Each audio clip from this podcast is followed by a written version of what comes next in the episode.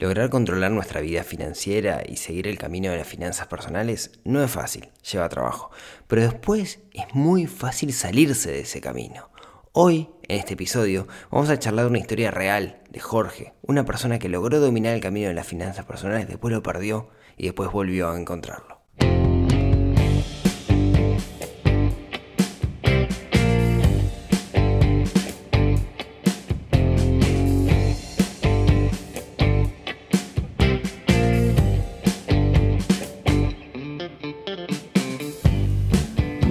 Días, tardes, noches para todos. Bienvenidos al episodio 101 del podcast de Neurona Financiera.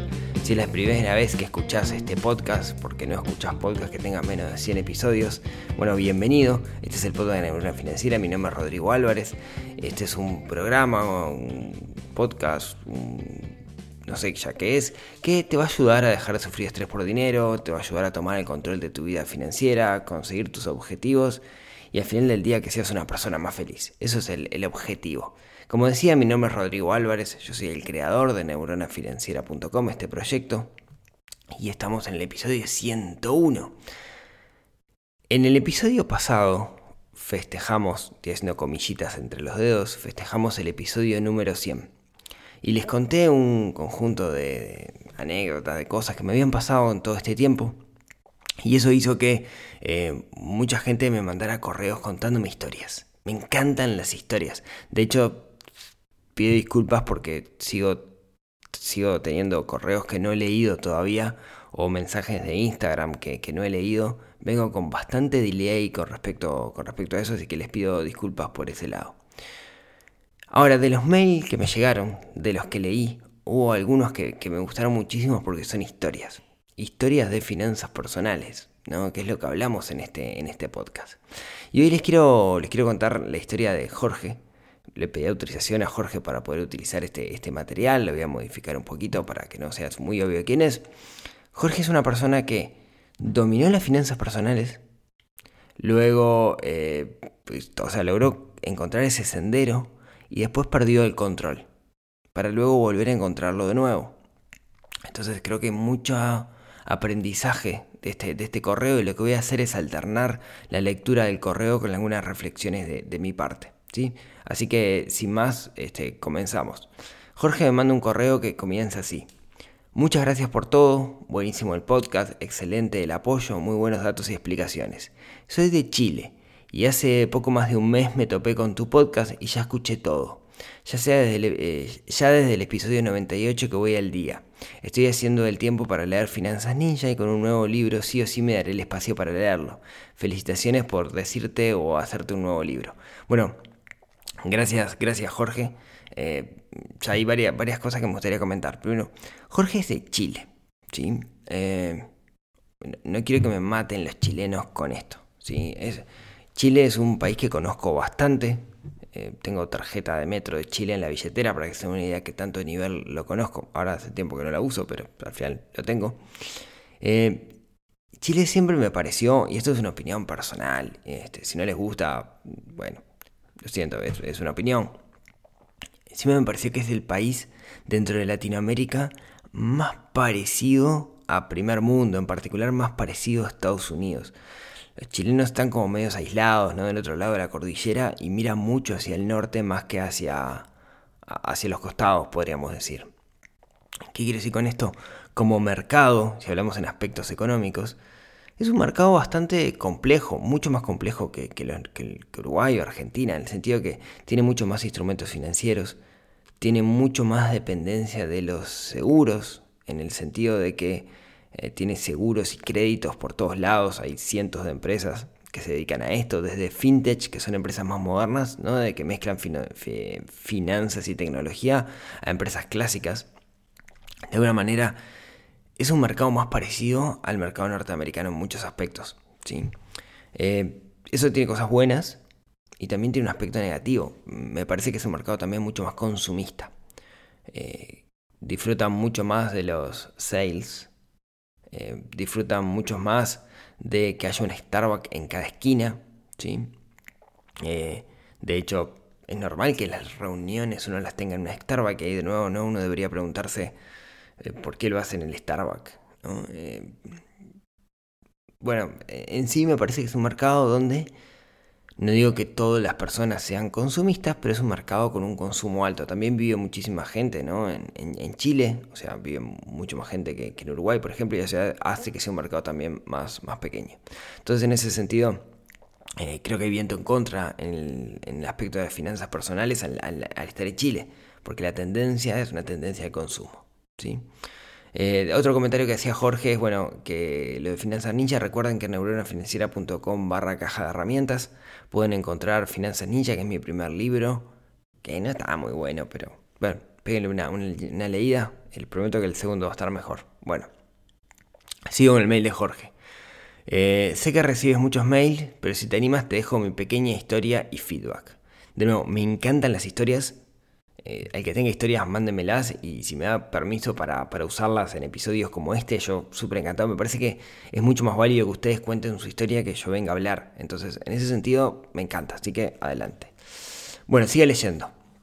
Me enganché a escuchar el, el podcast porque hace poco, como un año, volví a controlar mis finanzas personales. Y acá viene la historia. A los 18, cuando me fui a la universidad, comencé muy ordenado mis cuentas nunca gastando más de lo que recibía por parte de mis padres o lo que ganaba trabajando. En un minuto decidí comprar casa y comencé a ahorrar. Yo era el único bicho raro entre mis amigos y conocidos que ahorraba y tenía control de lo que gastaba. Bien, hago una pausa acá, ¿no?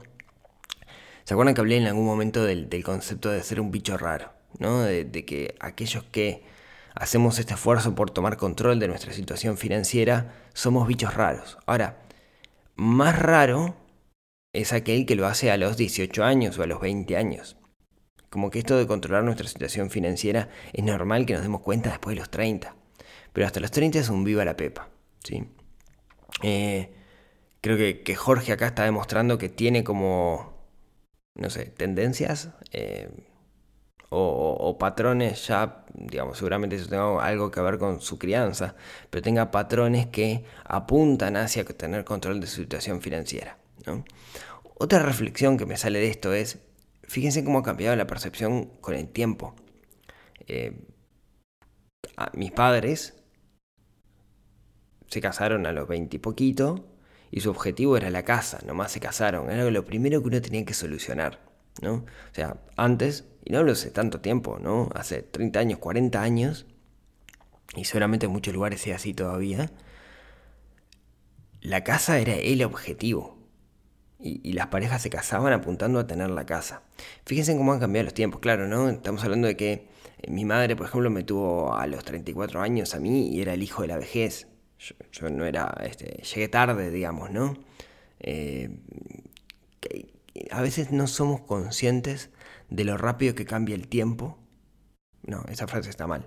A veces no somos conscientes de lo rápido que cambian las cosas con el tiempo. Ahí lo mejor. ¿En qué sentido? Hay muchas cosas que hace 20 años, 30 años, se hacían totalmente distinto.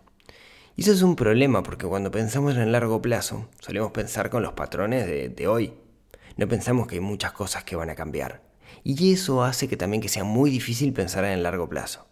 Lo que no quiere decir que no debamos hacerlo. Al contrario, debemos partir de suposiciones e ir modificándolas con el tiempo. Pero tenemos que pensar igual en el largo plazo. Bueno, sigo, sigo leyendo. ¿sí? Estamos con Jorge, 18 años, universidad, este, controla sus finanzas y tiene el objetivo de la casa. Sigo leyendo. Me gradué a los 23. Como ya venía trabajando desde hace un tiempo, en el último lugar que estuve me contrataron y con mi título, y a los 26 logré comprarme la casa. Considerando que mi objetivo estaba cumplido, Supongo que me sentía raro controlando todas las semanas mis compras y gastos, y como no había leído ni escuchado sobre finanzas personales, dejé todo control de lado. Bien, metemos pausa por acá, ¿sí?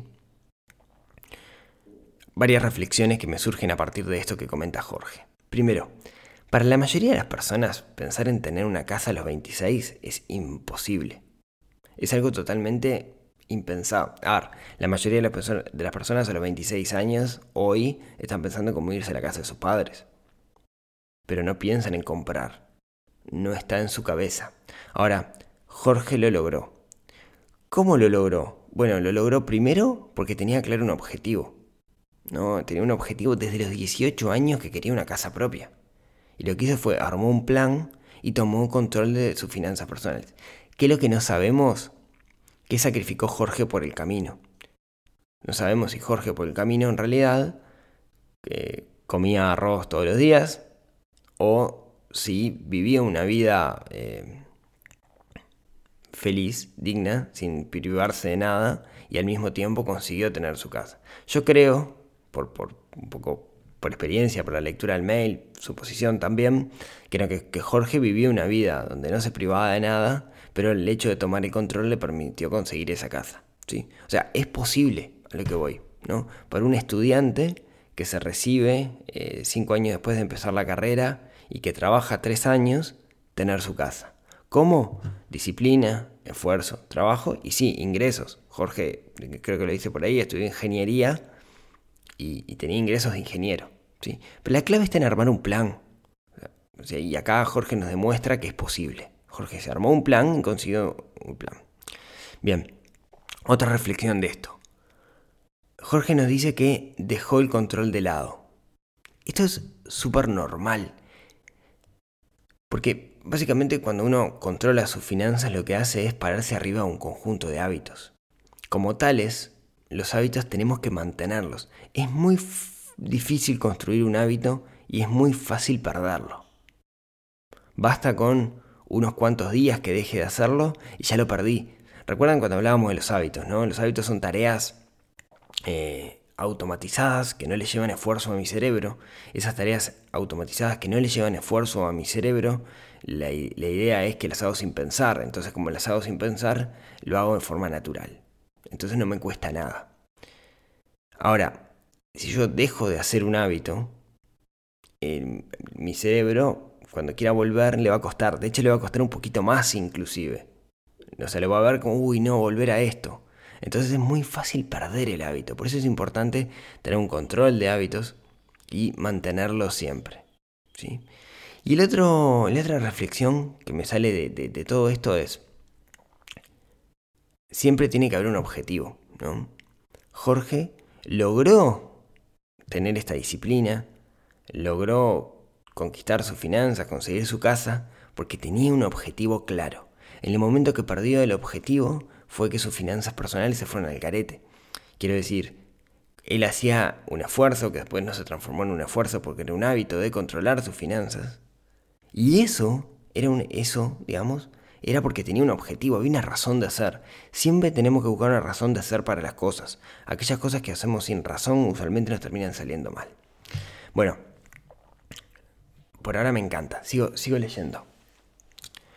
Eh, adivinen qué pasó luego de dos años.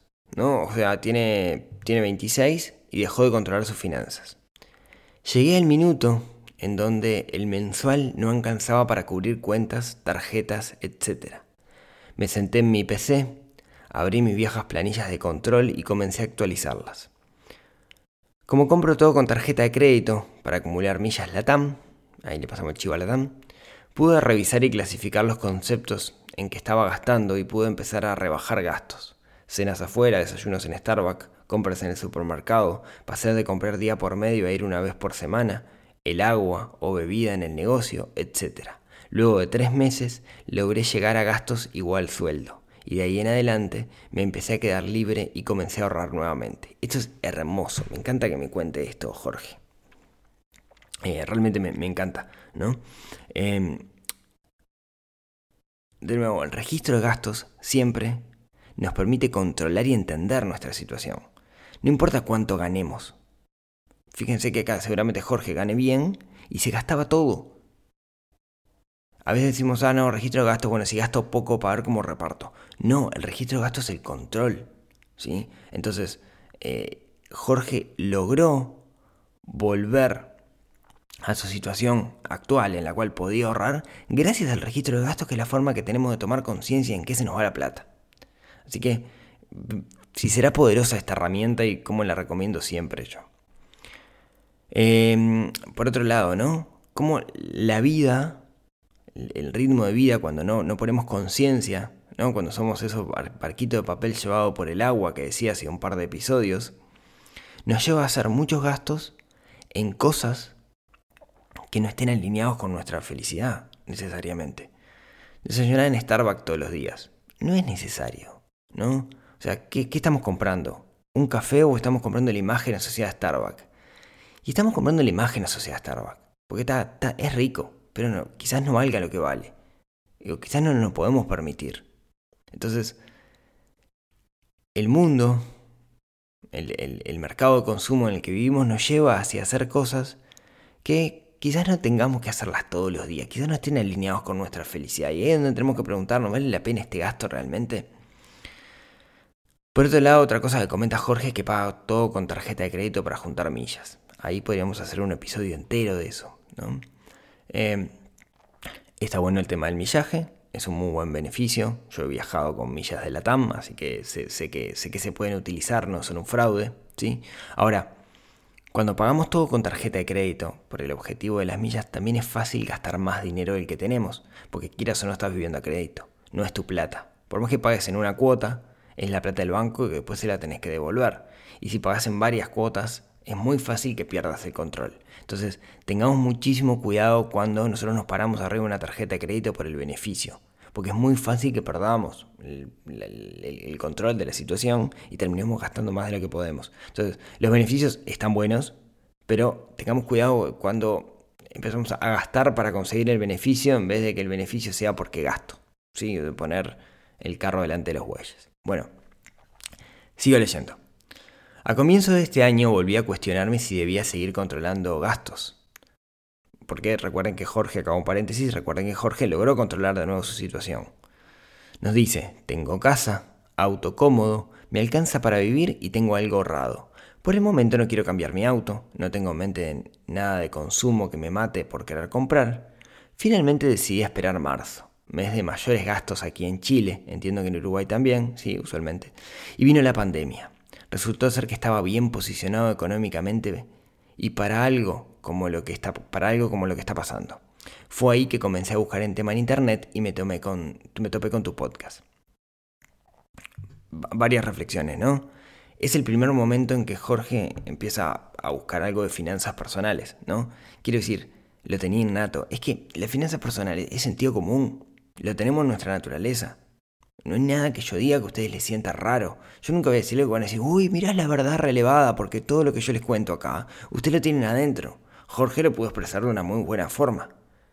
No, porque logró dominar sus finanzas y utilizar todas estas técnicas. Y, sí podemos ayudar poniendo un poco de orden, ¿no? En vez de hacer cositas, digamos, sí podemos ordenarlo. Pero la realidad es que es algo que no, es, nos, hace, no nos es ajeno, todo lo tenemos dentro. ¿sí? Por otro lado, eh, tener control de sus finanzas registro de gastos y tener un poco ahorrado, lo que le permitió a Jorge fue surfear la tormenta del, coronavirus. Estar surfeando la tormenta del coronavirus, donde mucha gente se le redujeron sus ingresos, donde mucha gente está complicada, él quedó bien posicionado y se siente bien posicionado. La libertad, la paz que da sentirse bien posicionado ante una situación así no tiene precio, ¿no? Es impagable. Es, es, esa tranquilidad es sumamente importante y Jorge la tiene porque logró controlar sus finanzas personales. Imagínense qué hubiera pasado si en el caso de Jorge sus, gastos hubieran sido mayores que sus ingresos. Habiéndose reducido quizás sus ingresos, esto le va a complicar muchísimo la vida y él había logrado tomar el control, por eso se siente tranquilo. Sigo leyendo. Y es aquí donde más te quiero agradecer, ya que entendí que el objetivo no era la casa, no es el auto, no es algo material. El objetivo es vivir sin estrés por dinero, y es por ese objetivo que se vuelve relevante e indispensable llevar control de las finanzas personales. Hoy estoy planificando en qué invertir, estoy proyectando mi jubilación y con objetivos claros para mis ahorros, mi fondo de emergencia, mi fondo colchón, mi fondo de inversión, mi fondo de vacaciones. Hermoso. Esto que dice Jorge es, hermoso, ¿no? Porque es, digamos, lograr la maestría, es darse cuenta de que cambiar el paradigma y darse cuenta que en realidad el dinero es una herramienta para un fin más grande que es un paradigma que no lo tenemos del todo cambiado. La, mayoría, la mayoría de las personas piensan que el objetivo es el dinero, es acumular. Y acá Jorge se dio cuenta que el objetivo es vivir sin estrés por dinero, vivir tranquilo, usar el dinero como una herramienta. ¿sí? Así que me pone súper contento que haya llegado a esa reflexión y que, y que este programa lo haya ayudado a hacer esa, esa reflexión que es un poco por, lo que veo eh, y por lo que intento día a día, y por eso siempre arranco el podcast diciendo eh, que la idea es dejar de sufrir estrés por dinero. ¿sí? Así que me encanta, ¿no? Esto lo que nos permite es eh, tomar el control de las, de, las circunstancias y no ser una víctima de, de, las consecuencias. Todos gastamos nuestro dinero porque somos víctimas de las consecuencias. Pocos elegimos en qué gastar, gastamos en lo que tenemos que gastar, ¿sí? Así que me, pone re contento que Jorge haya llegado a, esta, reflexión, que es el, fin máximo, digamos, de las finanzas personales. No es acumular dinero, sino es que el dinero sea una herramienta para nuestra plenitud, para ser feliz, llámense como quieran, pero el dinero es una herramienta, nunca es el fin en sí mismo. El otro día eh, lo dije en algún lado eso, y llovieron haters en una red social, y llovieron haters, ¿no? Eh, y está bien, hay gente que no lo entiende y quizás que no lo comparta. Eh, pero si pensamos en la historia del dinero, de cómo nace el dinero como bien de intercambio, nos podemos dar cuenta que el dinero en sí mismo eh, no sirve para nada. Puedes morirte con millones de dólares que no vas a ser feliz. Eh, Jorge termina diciéndome, si mi historia te sirve como material de ejemplo, yo soy feliz de que lo utilices, así que muchas gracias Jorge, realmente me encantó esta historia, me parece que tenemos muchísimo para aprender de estas historias. Si alguien tiene historias similares, eh, mándemela, neuronafinanciera.com barra contacto y ahí me, escribe o hola arroba neuronafinanciera.com. Me la manda porque me parece que todos podemos aprender de los otros gracias a estas historias. Todas nuestras historias son distintas, todas nuestras historias nos dejan aprendizaje, las ganadas y las perdidas. Jorge naturalmente había encontrado un camino de control financiero, perdió el objetivo, perdió ese camino, volvió a encontrar el camino de control financiero, después que se saneó, pensó si quería alargar todo, se dio cuenta que no y después vino toda esta situación de la pandemia y del COVID y se dio cuenta lo bien posicionado que estaba y descubrió que la razón de tener control no era comprar cosas, sino era sentirse tranquilo. Así que espero que esta historia les haya aportado valor, como me aportó a mí. De nuevo, Jorge, muchísimas gracias. Un saludo para todos los amigos chilenos, que sé que hay bastantes personas que escuchan por allá.